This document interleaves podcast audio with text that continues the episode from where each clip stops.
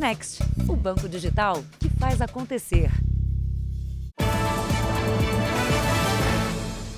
Olá, boa noite. Boa noite. Os sequestros em que os criminosos fazem transferências de dinheiro das vítimas por meio de Pix cresceram mais de 100% no estado de São Paulo em 2021. Olha, dois casos dramáticos foram registrados aqui na capital paulista. Em um, a polícia conseguiu prender o suspeito em flagrante depois de uma perseguição que terminou com uma batida de carros. No outro, a ação violenta dos criminosos foi gravada por uma testemunha. O flagrante impressiona. Depois de ter o carro fechado, o homem de 70 anos de idade, que estava a caminho de um shopping para almoçar, caiu no chão ao ser levado do automóvel. Um dos criminosos tenta levantá-lo. O outro traz um carro roubado para perto. Depois de muito esforço, o homem é levado. De madrugada, depois de cerca de 10 horas de sequestro, o empresário Lengard Miller foi colocado em liberdade por causa da movimentação da polícia na região do cativeiro. Segundo dados da Secretaria da Segurança Pública divulgados hoje, o número de casos de extorsão mediante sequestro no estado de São Paulo teve um aumento de 130% entre 2020 e 2021. Hoje mesmo, a Polícia Militar interrompeu de forma dramática um sequestro que aconteceu nesta esquina movimentada de São Mateus, na zona leste de São Paulo. Denunciado por testemunhas, o sequestrador fugiu com a refém, de quem exigiu transferências por Pix. É, ele queria fazer transferência via Pix. No momento que a vítima desbloqueou o celular, foi o momento que a nossa equipe conseguiu localizá-lo, iniciando esse acompanhamento. Aí ele acabou não logrando êxito em fazer a transferência completa. Durante a perseguição policial, ele colidiu com dois outros carros parados num semáforo. A mulher conseguiu escapar sem ferimentos. O suspeito foi preso com um laptop, dois celulares e um simulacro de arma de fogo. O empresário, que foi sequestrado em outra região de São Paulo, sofreu alguns ferimentos na perna. Ele estava emocionado ao deixar a delegacia. Pensou que não sairia vivo do sequestro. Eu saí do carro e eles falaram: ajoelha. Ah, falei: ah, daqui eu não vou sair vivo. Mas na verdade foi só o susto, porque quando eu ajoelhei, até eu pus as duas mãos na cabeça, porque se eles dessem um tiro, pelo menos pegava na mão primeiro, não ia direto pro cérebro. Daí o cara falou, ó, você fica aqui ajoelhado até os próximos 10 minutos. Se você levantar, eu mato você. É duro arranjar um pensamento, mas eu pensei em Deus. Pensei um pouco. No fim deu tudo certo. Veja agora outros destaques do dia. Governadores voltam a congelar o imposto para conter alta no valor dos combustíveis. Prévia da inflação mostra que os preços sobem mais devagar no começo de 2022. Seis estados e o Distrito Federal já têm mais de 80% dos leitos de UTI ocupados. Chega ao Brasil voo com número recorde de deportados pelos Estados Unidos. Menores de idade são maioria. Na série especial, são 18 as quadrilhas que levam o terror aos estados do Nordeste.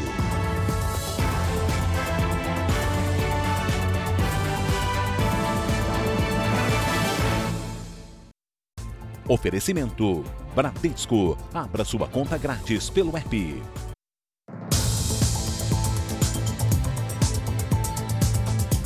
200 quilos de maconha foram encontrados na comunidade do Jacarezinho, no Rio de Janeiro. A facção criminosa que domina a região também é alvo de uma investigação que revelou um esquema ilegal de compra e venda de armas. Os tabletes estavam escondidos sob o telhado de um galpão abandonado. O material apreendido seria distribuído em outras comunidades que pertencem à maior facção criminosa do Rio. São mais de 200 quilos de entorpecente de alta qualidade, um prejuízo de centenas de milhares de reais nessa facção criminosa. O fornecimento de drogas e armas é alvo de uma investigação que apreendeu ontem 26 fuzis, pistolas e munição em uma casa na zona norte do Rio. A polícia investiga a informação de que o armamento seria entregue no Jacarezinho. Um desdobramento da investigação é exatamente rastrear o, o caminho dessas armas, verificar a legalidade, as munições. O imóvel pertenceria a Vitor Furtado, de 35 anos, e Paula Labuto, de 28. O casal foi preso em Goiás com 11 mil munições no carro. Um terceiro suspeito, que seria o irmão de Paula, está foragido. Vitor tem registro de colecionador de armas. A polícia acredita que ele usava a licença para comprar as armas de forma lícita e repassar aos traficantes. O Jornal da Record teve acesso à transcrição de uma ligação entre Vitor e integrantes da organização criminosa. Na conversa, ele diz que deixou munição para ser testada e que vai dar para o traficante um total de 450 balas. A polícia acredita que a munição e as armas apreendidas seriam usadas em guerras contra facções rivais. A investigação também apura se há lavagem de dinheiro na compra e na venda dessas armas. O valor dos fuzis apreendidos chega a quase 2 milhões de reais. Agora, o Ministério Público vai analisar os celulares do casal preso para ter acesso a novas informações. A partir dos celulares do casal, nós teremos uma outra linha de investigação para apurar a possibilidade das, de irregularidades, inclusive de envolvimento de funcionários públicos na aquisição dessas armas, que era um arsenal muito grande. Mais de 200 brasileiros deportados dos Estados Unidos, isto é, expulsos mesmo, chegaram hoje a Minas Gerais. Muitos são crianças.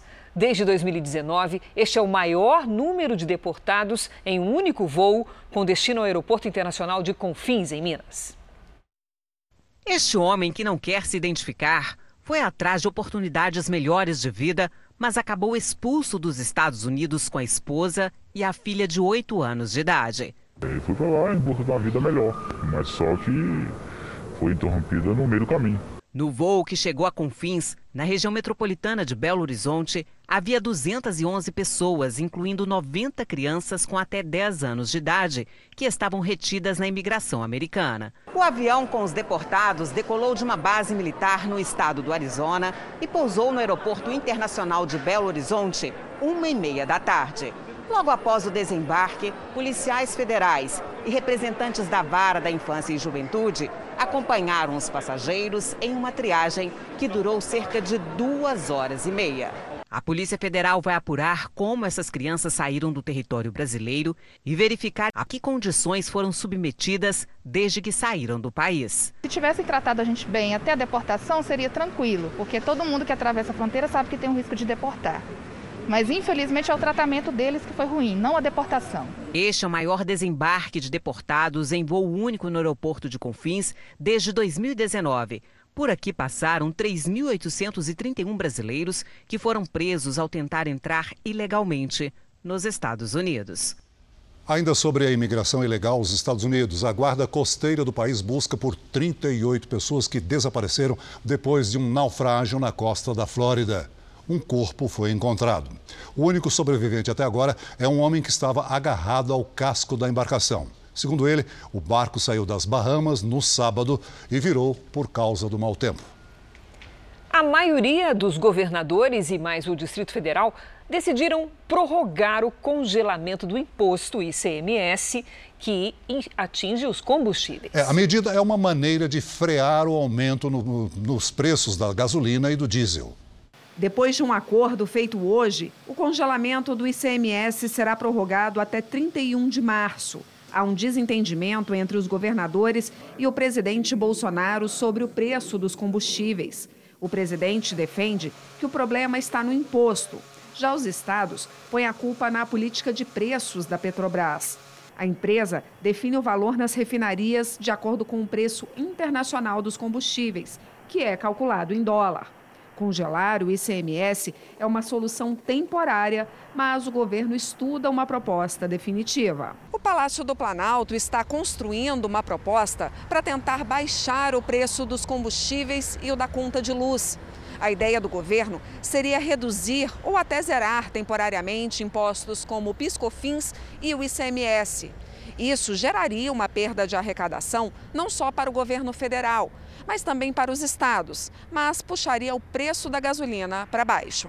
A dificuldade é encontrar uma fórmula para compensar os valores dos tributos que não serão recebidos ainda não há uma proposta fechada. Nós queremos sim reduzir o preço dos combustíveis, reduzir o custo de vida do brasileiro, poder fazer esse equilíbrio entre arrecadação e vida real. E essa vida real está pesada, está cara, a inflação tem feito a nossa população sofrer. E esse gesto do governo é, sem dúvida alguma, muito importante para que o Congresso possa, o mais rápido possível, apreciar e aprovar essa proposta de emenda à Constituição que trará a redução nos combustíveis para toda a população. A expectativa é que o texto seja apresentado em 15 de fevereiro. A prévia da inflação para janeiro desacelerou em relação ao mês passado. Isso significa que os preços continuam subindo, mas de forma mais lenta. Seu Dorival e a mulher substituíram a compra do mês pela pesquisa do dia a dia no supermercado. Eles estão sempre atrás de alguma promoção. A gente vai com um certo dinheiro para comprar alguma coisa, mas chega lá não compra, e a gente sente no bolso. Na casa de muita gente, até o cafezinho vem sendo cortado. Tinha um cafezinho da tarde, vamos cortar, vamos deixar só pra, pela manhã mesmo. E olha que a prévia da inflação oficial, o IPCA 15, desacelerou. Os números divulgados hoje mostram uma queda em relação aos que saíram no mês de dezembro. As coisas ficaram sim mais caras, mas subiram com menor intensidade. A inflação acumulada em 12 meses ainda fecha acima dos 10%. Oito dos nove grupos de produtos e serviços pesquisados pelo IBGE tiveram alta. O maior impacto veio na área de alimentos e bebidas. Na sequência, aparecem os gastos com saúde e cuidados pessoais e habitação. Por outro lado, os transportes ajudaram a segurar os números. O preço da gasolina caiu nas refinarias e o das passagens aéreas também.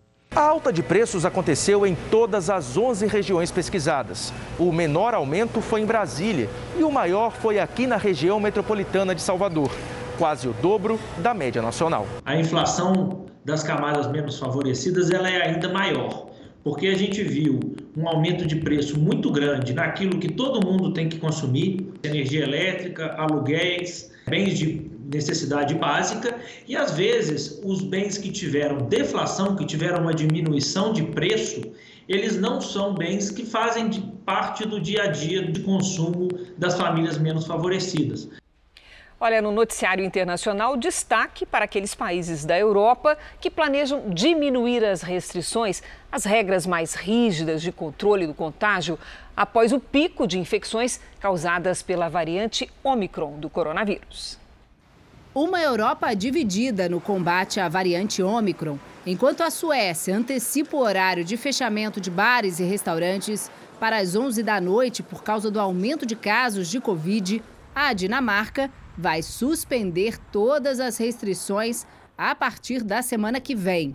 A Áustria vai retirar o confinamento, mas só depois da redução nas internações causadas pela doença. Enquanto isso, a vizinha Alemanha discute no parlamento a possibilidade de tornar a vacinação obrigatória. 75% da população alemã tem apenas uma dose do imunizante. O país teve mais um dia de recorde no número diário de casos 164 mil. Já que em Portugal, apesar do recorde de casos em 24 horas, mais de 65 mil, alguns especialistas defendem que em breve a Covid-19 deverá ser tratada como uma gripe comum, já que entre vacinados e pessoas recuperadas vai ter pouco espaço para o crescimento do vírus, mesmo com novas variantes. Algumas autoridades já defendem o fim dos isolamentos, dos testes e do uso da máscara mesmo em ambientes fechados. É o que vai fazer a Inglaterra a partir de quinta-feira. O país acabou com a exigência das máscaras e dos certificados de vacinação. Veja ainda hoje: mulher morre após procedimento estético e família acusa médico que atendeu a paciente de fugir da clínica. Na nossa série especial, o medo e as privações de moradores do Ceará que vivem em áreas disputadas pelo crime organizado. E não se esqueça: o futebol na Record começa logo após a Bíblia.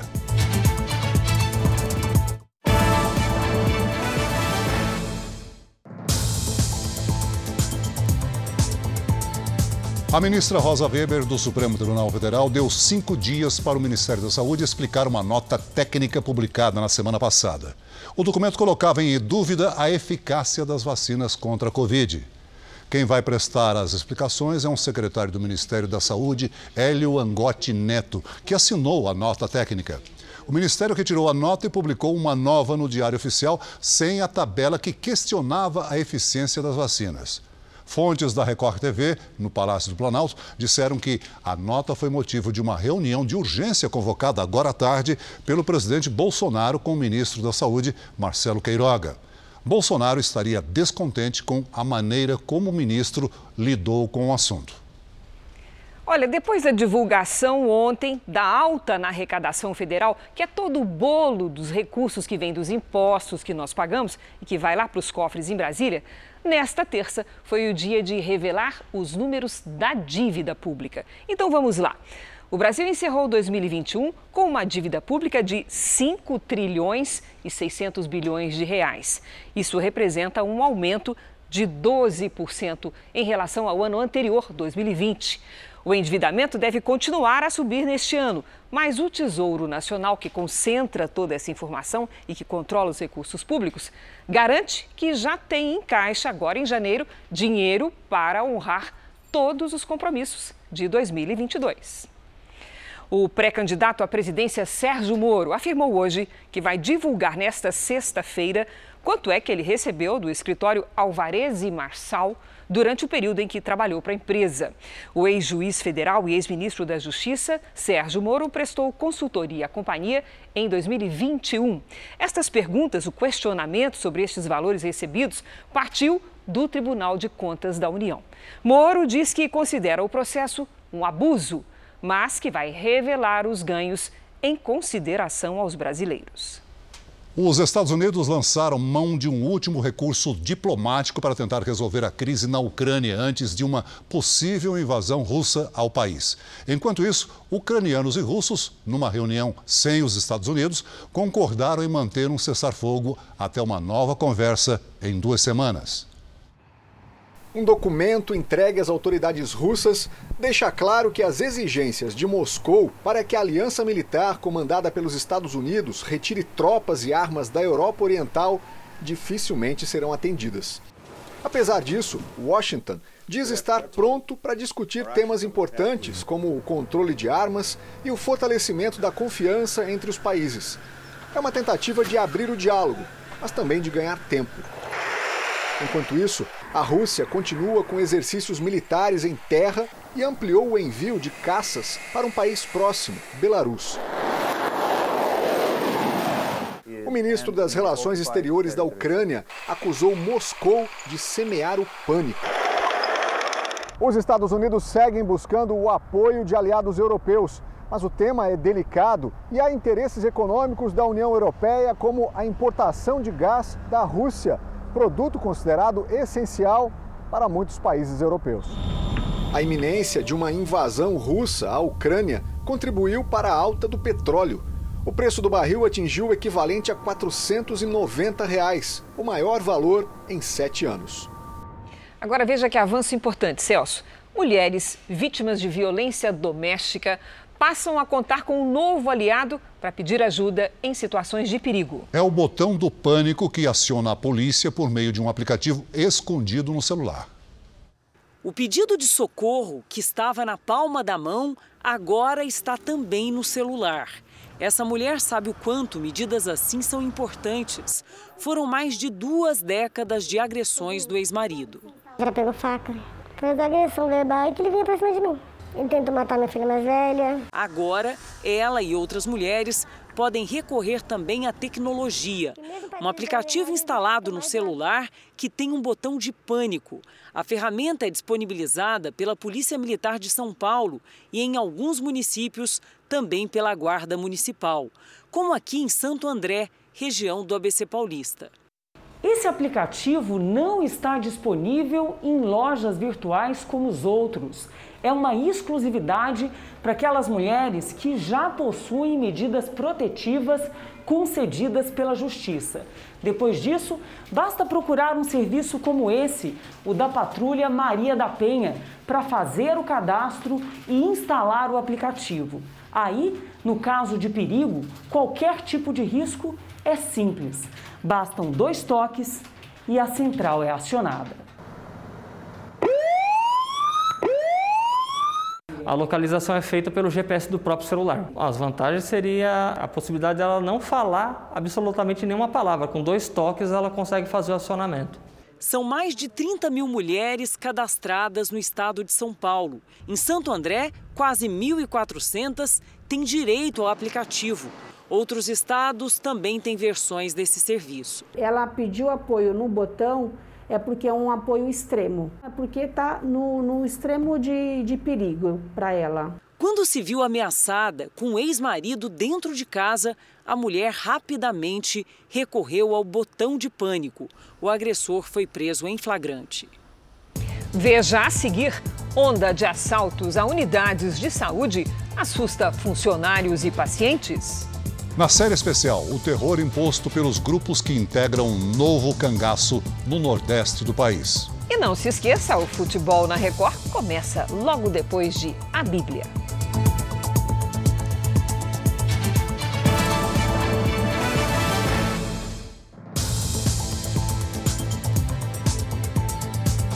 Agora, vamos falar de futebol, Celso? Vamos. Botafogo e Corinthians não estrearam da maneira que imaginavam nos campeonatos Carioca e Paulista. Os dois ficaram apenas no empate.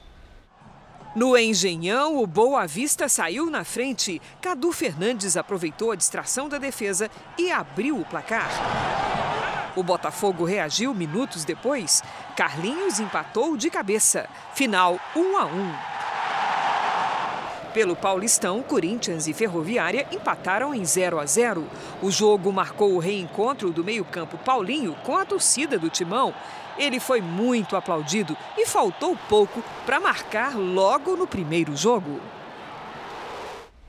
Pelo Campeonato Paulista, o Santos empata em 0 a 0 com o Inter de Limeira. Já pelo Cariocão, o Vasco vence o Volta Redonda por 3 a 1.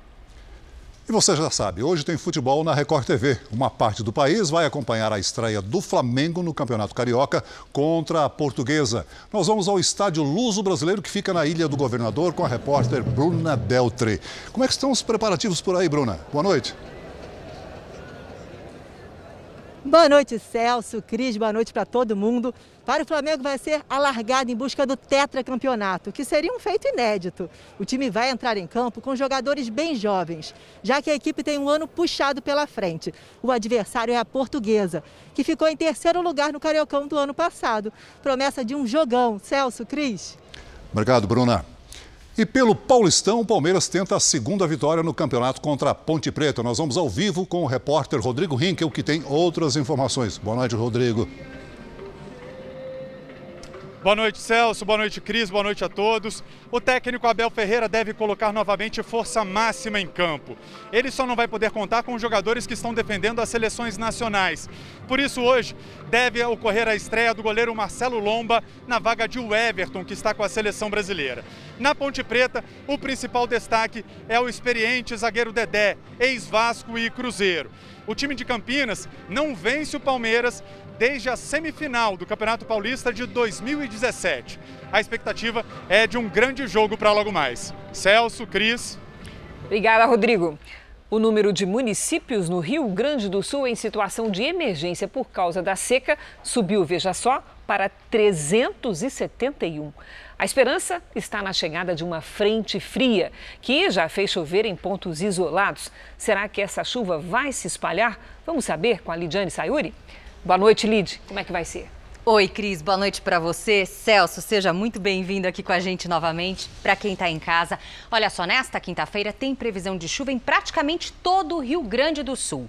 Nas imagens de satélite, vemos muitas nuvens carregadas sobre o norte e o nordeste do país. Nesta quinta, tem previsão de temporais sobre o Pará, o Maranhão, o Piauí e o litoral do Ceará. No sul, a frente fria avança, diminui as temperaturas e forma chuva nos três estados e tempestades entre o leste de Santa Catarina, litoral do Paraná e extremo sul de São Paulo, com risco de alagamentos. Tempo firme apenas entre o Espírito Santo e o Rio de Janeiro.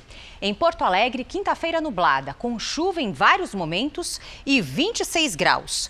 Rio, 40 graus, com chance de recorde de calor e chuva à noite. Sol e chuva com trovoadas em Brasília, máxima de 27. Em São Luís e Manaus, dia chuvoso com 30. São Paulo pode ter a tarde mais quente do ano com 34 graus antes das pancadas de verão. Depois tem chance de arco-íris. Já Curitiba será a capital mais fria desta quinta, com 25 graus e risco de temporais. Em Vitória, sol sem chuva, com 33. Em Belém, dia ensolarado, com chuva a partir da tarde, faz 32. No Tempo Delivery, vamos atender o pedido da Silvia, que é da cidade Amambai, no Mato Grosso do Sul. Vamos para lá, Celso. Oi, Silvia. Olha, a partir desta quinta, a chuva forte controla o calorão em Amambai. Máxima de 32. Sexta será um dia chuvoso com 29 graus. E no sábado, a chuva diminui e faz até 30. E o aniversariante Helder quer saber se nessa quinta-feira vai chover em Rio Branco, Acre. Opa, parabéns, viu, Helder? A quinta será quente, com 33 graus e chuva a partir da tarde. Na sexta, 33 também, com sol e chuva a qualquer hora. Aí no sábado, as nuvens e a chuva aumentam, máxima de 31. Faça como eles e participe do Tempo Delivery pelas redes sociais. Mande a sua mensagem com a hashtag você no JR para saber se vai ter arco-íris, Cris. Promessa é dívida, né, Lidy? É você isso. pagou bem, teve arco-íris. Tem arco-íris, Valeu, até obrigada. amanhã. Até amanhã, Lidi.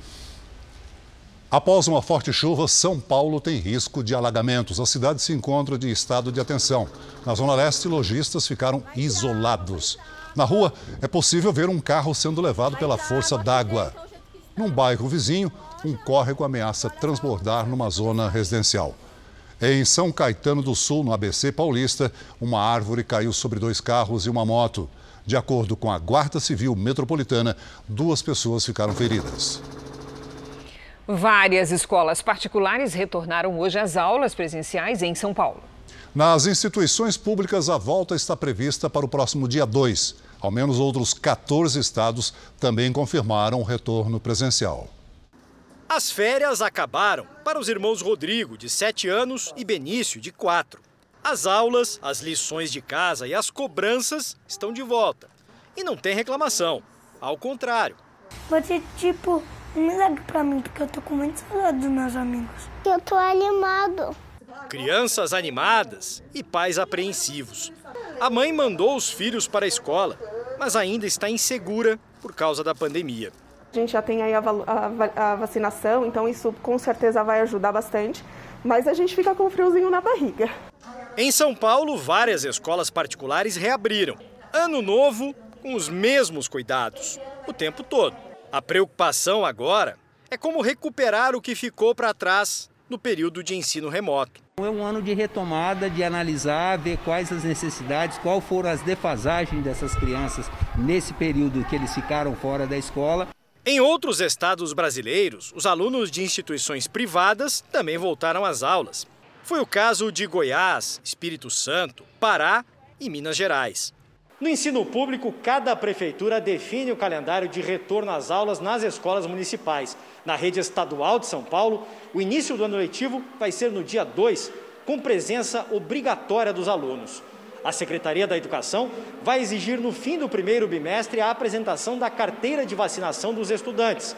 A falta do imunizante contra a Covid não impede a matrícula, mas em casos assim, a informação vai ser encaminhada para o Conselho Tutelar. Em ao menos outros 14 estados brasileiros, as aulas em escolas públicas também devem ser presenciais.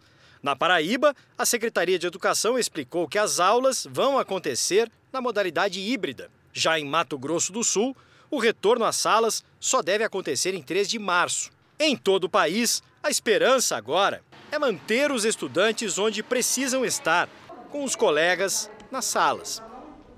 Veja só, unidades de saúde estão em alerta em todo o país devido à ação de criminosos que chegam armados em busca de objetos pessoais.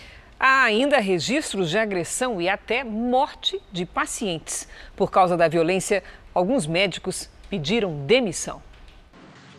Em Manaus, os criminosos entram armados nesta unidade de saúde e rendem pacientes e funcionários. Em outro bairro da cidade, o aviso na porta da UBS explica que o expediente foi cancelado devido a assalto. Em Belo Horizonte, no pronto-socorro municipal, mais violência. Homens mataram a tiros dois pacientes que recebiam atendimento. Em São Paulo, assaltantes levaram as quatro rodas do carro de um médico que estava de plantão e ainda quebraram os vidros atrás de objetos pessoais. Tudo isso aconteceu neste terreno, que funciona como um estacionamento.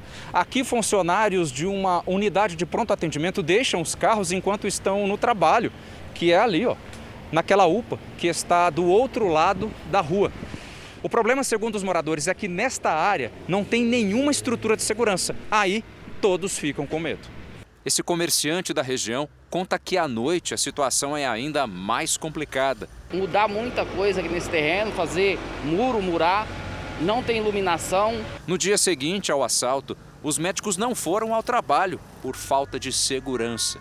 A conselheira de saúde teme uma debandada de profissionais. Ele pediu demissão e não volta mais. Ele não volta mais e não só ele, tem outros querendo pedir demissão se não der uh, alguma solução. O presidente do Sindicato dos Médicos de São Paulo diz que recebe várias denúncias de violência contra profissionais. Segundo ele, a situação piorou muito com o avanço da Covid. Em unidades que já estão desfalcadas, a sobrecarga de trabalho e o assédio vão levando que mais profissionais abandonem aquela unidade. Então, a gente precisa de planos de contingência para poder é, garantir o provimento de profissionais e a qualidade do atendimento da população. Em Duque de Caxias, no Rio de Janeiro, uma mulher morreu após fazer uma hidrolipo. A família acusa o médico que fez o procedimento de negligência. Vaidosa e apaixonada pela família. Rosemary de Freitas Dário tinha 50 anos e por meses economizou para conseguir fazer o tão sonhado procedimento estético. Cheio de vida, não tinha doença nenhuma. Só queria, sei lá, né, do modo dela ficar mais bonita. E hoje eu tenho que enterrá-la. Rosemary passou mal logo depois de fazer uma hidrolipo na última segunda-feira nessa clínica em Duque de Caxias, na Baixada Fluminense. No dia seguinte, voltou ao local inconsciente. Segundo a família, o médico responsável pelo procedimento fugiu assim que constatou a morte da paciente. Ronald Rente Gomes se identifica nas redes sociais como proprietário da clínica. O médico prestou depoimento no dia da morte e foi liberado. Mas ele ainda deve ser ouvido novamente pelos investigadores. A polícia agora aguarda os laudos da perícia para avaliar se a clínica tinha condições de realizar procedimentos estéticos como esse. A família também denuncia que o medicamento injetado em Rosemary, momentos antes da morte, estaria fora do prazo de validade. O vídeo gravado por eles mostra as condições da clínica. Remédios aparecem armazenados ao lado de um depósito de lixo. Não é coisa de farmácia ficar perto de lixo. Difícil. Outras duas pacientes tiveram complicações graves depois de passarem por procedimentos estéticos com o mesmo médico e procuraram a polícia. A Pamela é uma delas. Tive que ficar internada, senão ia ter necrose novamente e eu poderia perder o glúteo ou a vida. Ele não me deu o respaldo, ele não me deu assistência. Eu faço tratamento psicológico porque eu fiquei mal. A assessoria do médico disse que não vai se pronunciar antes do resultado dos laudos. No Paraná, biólogos descobriram um novo morador ali no Parque Nacional do Iguaçu. Era uma onça pintada que foi flagrada dando uma voltinha pela região. O macho, aparentemente jovem, aparece caminhando tranquilamente pela mata. Ele cheira uma árvore chamada peroba rosa, que os felinos costumam arranhar para afiar as garras. Depois, olha para a câmera e vai embora. O animal nunca tinha sido visto nem do lado brasileiro, nem do lado argentino do Parque Nacional do Iguaçu. A gente identifica os animais pelas pintas ou rosetas, né? Cada um tem um padrão de pintas próprio, não existem duas onças iguais, é como se fosse uma impressão digital, e essa realmente é um novo registro que a gente não tinha. A onça foi registrada por uma das 60 câmeras que ajudam os pesquisadores do projeto Onças do Iguaçu a monitorar os animais. Neste registro do ano passado, outra onça tenta arrancar um dos equipamentos. Desde a década de 1990, mais de 40 onças já foram identificadas. A onça pintada é uma espécie ameaçada de extinção. Por isso, a descoberta de cada novo animal é comemorada pelos pesquisadores. Biólogos brasileiros e argentinos monitoram a espécie no Parque do Iguaçu desde 2009. Em 12 anos, o número de onças na reserva quase dobrou. A gente costuma dizer que onde tem onça tem vida. Então, se um, se um, se um ambiente está bem suficiente para comportar uma população de onças pintadas a longo prazo, quer dizer que é um ambiente saudável, um ambiente ecologicamente é, equilibrado e que tem tudo que a onça precisa para sobreviver. Voltamos a falar da pandemia. O Brasil teve hoje um novo recorde no número de novas infecções pelo coronavírus. Em 24 horas, foram 224.567. O número é do Conselho Nacional de Secretários de Saúde, o CONAS. Seis estados e o Distrito Federal já têm mais de 80% dos leitos de UTI ocupados. Para ajudar os estados, o Ministério da Saúde prorrogou por mais 30 dias uma ajuda de custo para manter 14 mil leitos de UTI. A medida veio depois do pedido de ajuda das secretarias de saúde de estados e municípios. O levantamento mais recente da Fiocruz aponta que seis estados e o Distrito Federal atingiram um momento crítico nas internações de pacientes com Covid estão em zona de alerta crítico, com mais de 80% de ocupação. Distrito Federal, Rio Grande do Norte, Piauí, Goiás, Pernambuco, Espírito Santo e Mato Grosso do Sul. Na zona de alerta intermediário, que é acima de 60% de ocupação, estão Mato Grosso, Tocantins, Pará, Amazonas, Ceará, Roraima, Amapá, Bahia, São Paulo, Rondônia, Rio de Janeiro e Paraná. Para a pesquisadora da Fiocruz, as medidas de prevenção e vacinação podem amenizar o problema. A única solução não pode ser a abertura de leite. A abertura de leite faz parte da solução. Né? Mas assim, a gente precisa também estar preocupado em conter a pandemia. O Nordeste do país concentra um maior número de facções criminosas. São 18 quadrilhas agindo em todos os estados. Na reportagem de hoje da nossa série especial, a disputa violenta por territórios no Ceará e o novo cangaço na Bahia.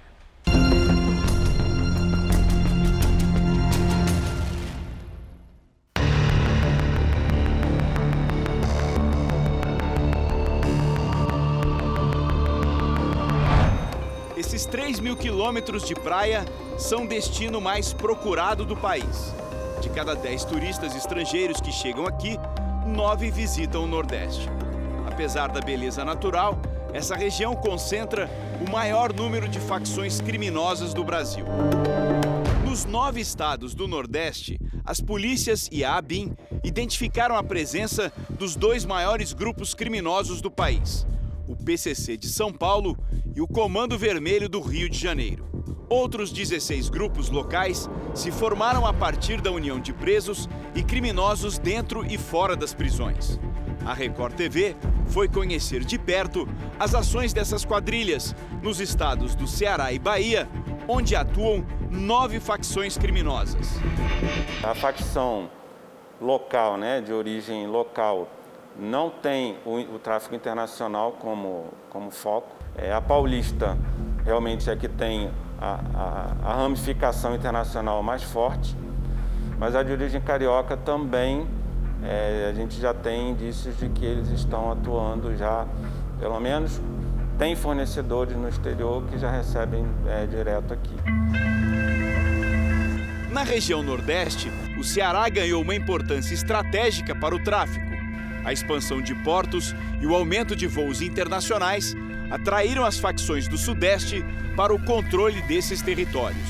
O Nordeste como um ponto de passagem para o exterior e o Norte ali como a necessidade de trazer a droga da fonte produtora, Colômbia, Peru, Bolívia, Há uma rota tradicional do tráfico de drogas e Fortaleza como um hub internacional de voos, de, de tráfego marítimo, então há essa, essa rota que é utilizada normalmente.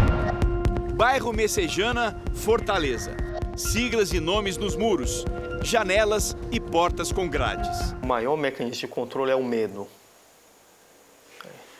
Então você imagina que na parede da sua casa ou na parede da sua rua, na esquina da sua rua, tem pichado a letra de uma facção. Está dizendo, olha, nós estamos aqui. Essa invasão trouxe mais do que medo, mortes. Em 2021, mais de 3 mil pessoas foram assassinadas no estado. A cada três pessoas que perderam a vida de forma violenta, uma morava na capital. Por trás desses números está a disputa sangrenta entre facções. Essa mulher perdeu o filho. O jovem de 18 anos estava ligado ao grupo Guardiões do Estado.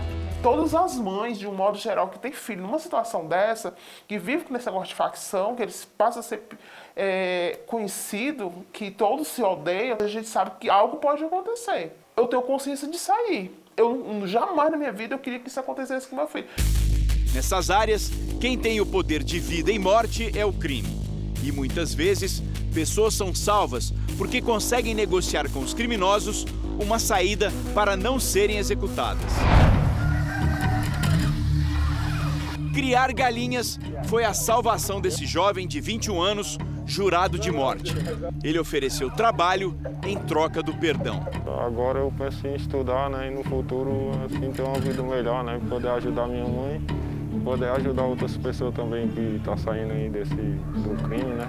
Muitas vezes o conflito entre esses grupos armados divide quarteirões e até ruas, isola famílias, impede o acesso à educação e a postos de saúde para tomar a vacina contra a Covid-19, por exemplo. E atravessar a avenida para ter acesso a esses serviços pode representar uma sentença de morte. A escola ficava de um lado cerca de 600 crianças que moravam do outro lado da avenida precisavam cruzar a avenida para ir para essa escola. Como era de uma outra facção, 600 crianças ficaram sem ir para a escola porque precisava cruzar uma avenida. Eu diria que o Ceará representa hoje o que foi São Paulo nos anos 90. Se a gente for pensar em nível de violência, São Paulo um dia foi assim, de você é, é, ter aula no bairro vizinho e não poder ir até o bairro vizinho porque você poderia ser morto não sobrou nada da agência. Os criminosos usaram explosivos para roubar o dinheiro. Cada estrondo que dava, aquele estrondo absurdo, a gente dizia: o hotel vai cair agora. Vai morrer todo mundo. A cidade de Correntina, com 30 mil habitantes e que fica a 900 quilômetros de Salvador, foi alvo do crime conhecido como Novo Cangaço. Novo Cangaço é, é essa forma de chegar em pequenas cidades aonde se, se, é, se sabe que a disponibilidade de efetivo policial é reduzido, né? são cidades pacatas, fazem a contenção do, do local, fazem a, a, a arrebentação através da explosão de cofres e, e sai muitas vezes com ou sem refém.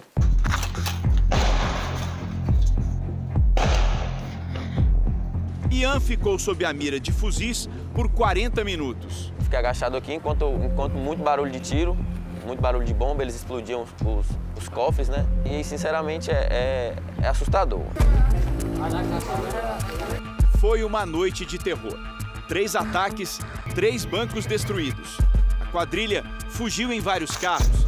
A perseguição com a polícia terminou com a morte de quatro suspeitos. Para esses atentados, as facções contratam especialistas em explosivos. O dinheiro roubado faz girar os negócios do crime. Isso se reflete em homicídios, isso se reflete em roubo a banco, né? em roubo de carro forte, explosão de bancos. 47 agências foram atacadas na Bahia em 2021. A violência dessas facções não traz só o medo, ela fragiliza as cidades do interior. Que o pior de tudo é a perda da confiança naquela comunidade. As pessoas mais pobres elas começam a vender suas terras a preços baixos porque elas têm medo de ficar naquelas regiões, vão para as cidades, para as periferias das grandes cidades. O que essas, essas ocorrências produzem é de fato cidades cemitérios. As cidades elas vão se apagando porque as pessoas vão perdendo a possibilidade de viver ali. O Jornal da Record termina aqui. E à meia-noite e meia tem mais Jornal da Record. Fique agora com a Bíblia. Episódio de hoje: A Educação de Moisés. A gente se vê amanhã. Ah, hoje o futebol na Record começa logo após a Bíblia. Boa noite. Até lá.